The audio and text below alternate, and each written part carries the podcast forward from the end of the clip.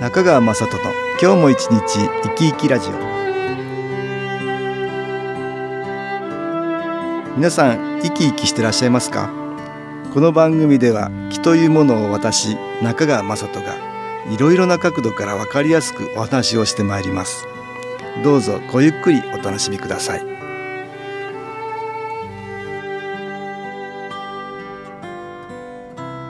中川雅人の今日も一日生き生きラジオ。この番組は気のある生活あなたの気づきをサポートする株式会社 SAS がお送りします。おはようございます。株式会社 SAS の中川雅人です。今日も東京センターの佐久間一子さんと気についての話をしたいと思います。佐久間さんよろしくお願いします。はい、よろしくお願いいたします。えーっとお正月飾りはもう、はい飾りましたかね？まだですね。はいこの収録がねはい。ちょっと早いからね。そうですね。ちょっとまだ早いかな、そうですね。クリスマス終わったばっかりだからね、えーまだですか。だけどまあこのねお正月飾りはねこの番組は30日だから、はい。えーこれね今日飾ってたんじゃ一夜飾りってね言ってね、うんなるんですね。うん三十まあちょっと良くないですよ。よね。神様は一日だけになっちゃいますから、はい。えーだからそれは良くないと、ね。はい。で29だとね、はい。えー9に引っ掛けて苦しむっていう方向に行きやすいからダメですとあ、ダメなんですね。28日には出してくださいってことらしいけどね。わかりました。うん でもまあ出さないようには出した方がいいんでしょうけど。はい。でまあ、でもこれ門松でしょ、はい。締め飾りでしょ？はい鏡文字でしょ、はい大体お正月というとこのどっかな？そうですね。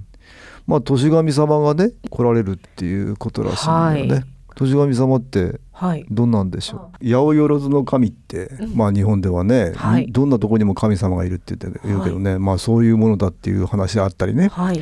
年っていうのが穀物に関係しててね、うん。昔は日本は農耕民族だから、はい。豊作を願うためにね年神様穀物の神様として祀ってきたそういうものが年神様って言ってたりする、はい。ご先祖のいろんな魂さんたち。はい。それを年神様と言ったりさ。まあい。ろんな諸説があるらしいね、はい。うん。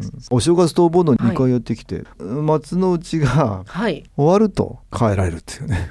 うん。変えられるん変えられると、うんい。うことでね、まあ、関東だと1月7日って言われてるかな。はい。関西だと1月15日とか15ね日、ええ。うんまあそうやって日本人は祀ってきているよね。はい。鏡文字だったら、うん迷わないようにはい。年神様来られるのに迷わないように門松だったりね。はい。よりどころっていうかね居場所がほら鏡文字だったありね、そうですね。締め飾りだと結界の意味があるからね、はい。あれね。締め飾りすることによってうその中良くない気が入ってこないようにねはい。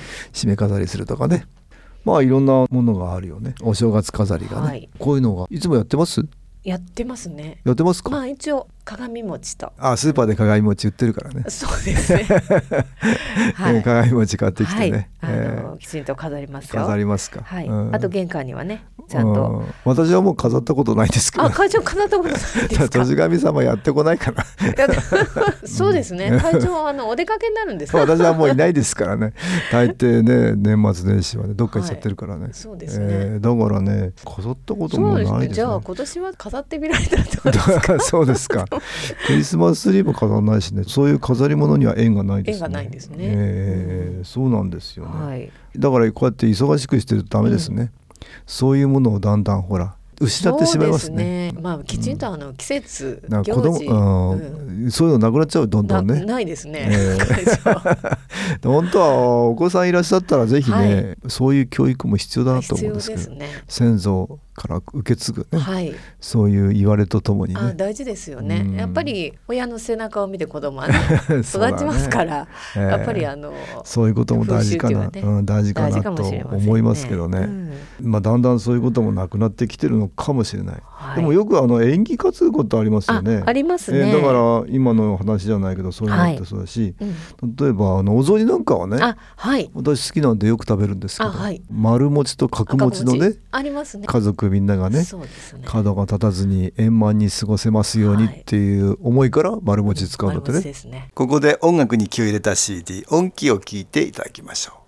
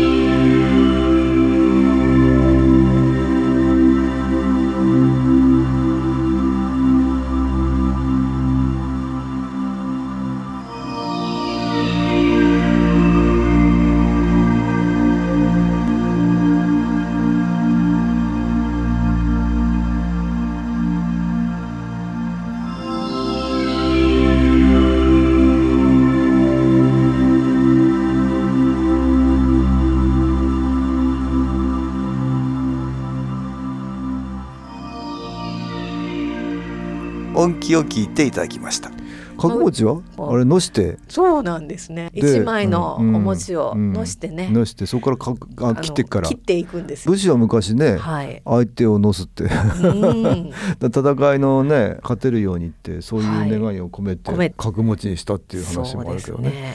でも今もどんなのも角餅かな？関東特に角餅ですね。そうですね。あとうちはね、うん、母が京都だったので丸餅の。丸餅ですか、はい、私がでも買うのはみんな角餅だな。切り餅ですもんね。まあ、ね多いですよね。お雑煮好きなんで私もあれはね。ねまたじゃあ召し上がっていただいて、えー、食べるんですけどね、はい、あとなんかお正月、おせち料理がいい、ね、ああおせち料理。これも結構縁起担ぐものがありますね。あります、うん、まあ黒豆お豆。あ豆。豆類は、うん。はいはいはい、なんか豆に動く豆に元気にあいや豆、うん、元気に働ける。動けるようにね、はい。はい、黒豆。そうです、ね、豆が豆食べたり、はい、うん数の子なんかもね、はい、ありますね、うん、なんか子孫繁栄。ああなるほど、ね、そういうことです、ね、子宝に恵まれたりね、はい、あそういう意味ね。あと昆布巻き、昆布巻き。昆布巻きなんだろうね、なんか喜ぶ。喜ぶの昆布に引かれて。昆布巻きか。ね。なるほど。いろいろそうやってね。ありますね、ありますね。これは縁起担ぐ料理はい、で、まあ、お正月のねおせちが出来上がってるのかな、うん、そうですね。ねだからこういう縁起っていうのはやっぱりいい服を寄せてきたいから、はい、昔の人は縁起を担いでね、ね、うん、だからこういうのってよくありますよね。ありますね、うん、なんかこう意味合いを知ると、よりいいですよね。昔の人の思いが思いが。そうですね。伝わってきますかね。伝わってきますね。うん、子供の頃はあんまりおこぼとか好きじゃないなと思ってたんですけど、うん、やっぱりこう、うん、おじいさんとかおばあさんに言われるとね、あやっぱり食べた方がいいかなっていう、そうだね。だからこれ 意味合いも分かって食べられた方がいいね。よりいいですよね。昔の人はそう考えてこれを食べるようになってんだなってね。そうですね。ぜひね家族皆さんでね。あの召し上がりでしょうから、うんそうねえ。ー、そういう意味合いもねそうだね。されていい、ね、縁起をやっぱり担ぎたくなるかな、はい、特に、ね、あのよくないことあったりすると 縁起を担ぎたくなるね。なります。ちょっとよくなれるように、はい、いい気を寄せてきやすいように。そうです、ね。まあ、これも大切ですね。大切です、ね。うん、っていうのはよくない気がやってくると、はい、よくないことが起こって、はい、よくない気持ちにこうなってしまうんだけどね。なります。ずっとそのままだとねこれずっとよくない気にやられますね。はいでもこう演技担ぐじゃないけどもね、うんうん、あこういうことがあるなって言ってそこからちょっと気持ち切り替える、はい、きっかけにできることがあるでしょ、うん、演技担ぐのに他にもありますし、はい、お正月ばっかりじゃないね演技はね。そうですね。お札なんですけど、うん。え。お財布に入れる時ね逆さに入れるそうなんですよ私それ知らないね。なんだそれは？あの、ええ、上向きだと、お金がこう羽ばたいていくよう ですよ。羽ばたいていく。はい。なので下向きに入れるの。はい。それ普通にあるんですか？そういう演技担ぎ。はい聞いたことあります。友達も聞いたって。ええ私は全然なんか考えたこともなかった。でもお財布は黒い財布の方がいいとか。え何ですかそれ？いや黒字になりやすいとか言わないですか？ちょっと初めて聞きました。財布のイメージってなんかゴールドだったり、黄色がいいとか。風水とかさそういう関係もあるかもしれないね。な んかねいろんな縁起ありますよ、受験生だったらね、はい、受験に勝つためにカツを食べるとね。言いますね。よく言いますけど。あ言いますよね。はい。でも、まあ、でも、カツばっかりは食べられへんですね。そうですよ ね。だから勝つためにカツ食べるってねずっとカツ食べたらおかしくなります、そうですね。ね。だからこれ縁起もほどほどですよね。あそうですね。まあそれでね一つね、はい、その思いを知って、はい、ね、そこから気分変えてね、うん、乗り越えられるようだったらいいんだけどその縁起に頼ってね ずっと生活が一変してしまうのもどうかなと思いますよ。それはよろしくないですね。担いでてもね、うん、自分の努力がなければ何もなりませんから。はい、その通りでございます。の努力がやっぱり一番大切ですね。はい、ついでも良くないことが起きるとね、はい、その努力よりもね、演技担ぎの方がメインになってしまうことがあるんですよね。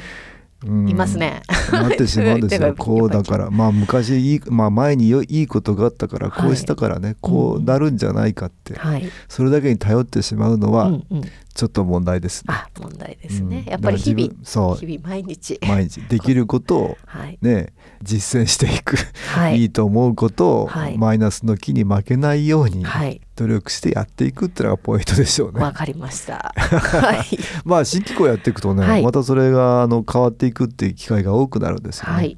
いい気を引き寄せて良くない気マイナスの気を遠ざけるからね、縁起を担ぐっていうこともあるんだけどより一層いい気を寄せてきやすくなる、はい、それとね、はい、マイナスの気の影響を強く受けると自分に自信がなくなったり、うん、不安や心配が多くなったり迷ったりしてしまいますよ、はい、そうすると縁起を担ぎたくなったりするもんです。そうですね。だからやけに縁起を気にする自分に気がついたら、うん、それはマイナスの気の影響があるかもしれないということになるんです。要注意です。そうですね。そんな時には新機構の気のエネルギーを受けることで、はい、影響を受けていたマイナスの気がプラスの気に変わりますから、はい、自然に気持ちが変わっていきます、はい、またちょっと縁起を気にする方だそんな傾向があるなと思う人は、うん、ぜひ新機構を受けてみてほしいなと思います。はい。無料体験会も毎月やっていますので、ぜひどうぞ。わかりました。今日はお正月飾りの話から縁起担ぎと木の話を東京センターの佐久間一子さんとしました。どうもありがとうございました。はい、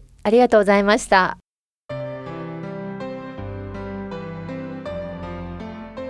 株式会社 SS は東京をはじめ札幌、名古屋、大阪、福岡、熊本、沖縄と全国7カ所で営業しています。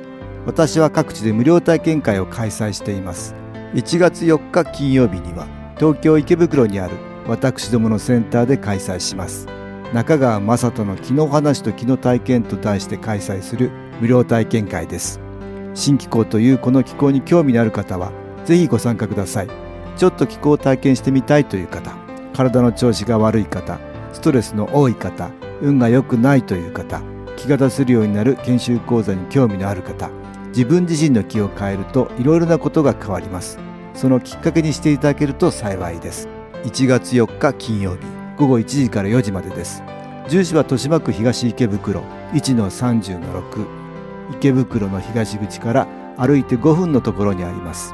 電話は東京03-3980-8328 3980-8328です。また SS のウェブサイトでもご案内しております。お気軽にお問い合わせください。お待ちしております。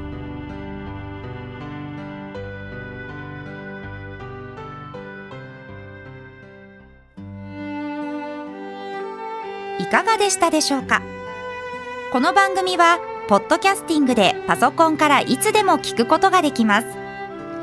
SAS のウェブサイト www. 新機構 .com 新機構は SHINKIKO または FM 西東京のページからどうぞ中川雅人の今日も一日生き生きラジオこの番組は気のある生活あなたの気づきをサポートする株式会社 SAS がお送りしました。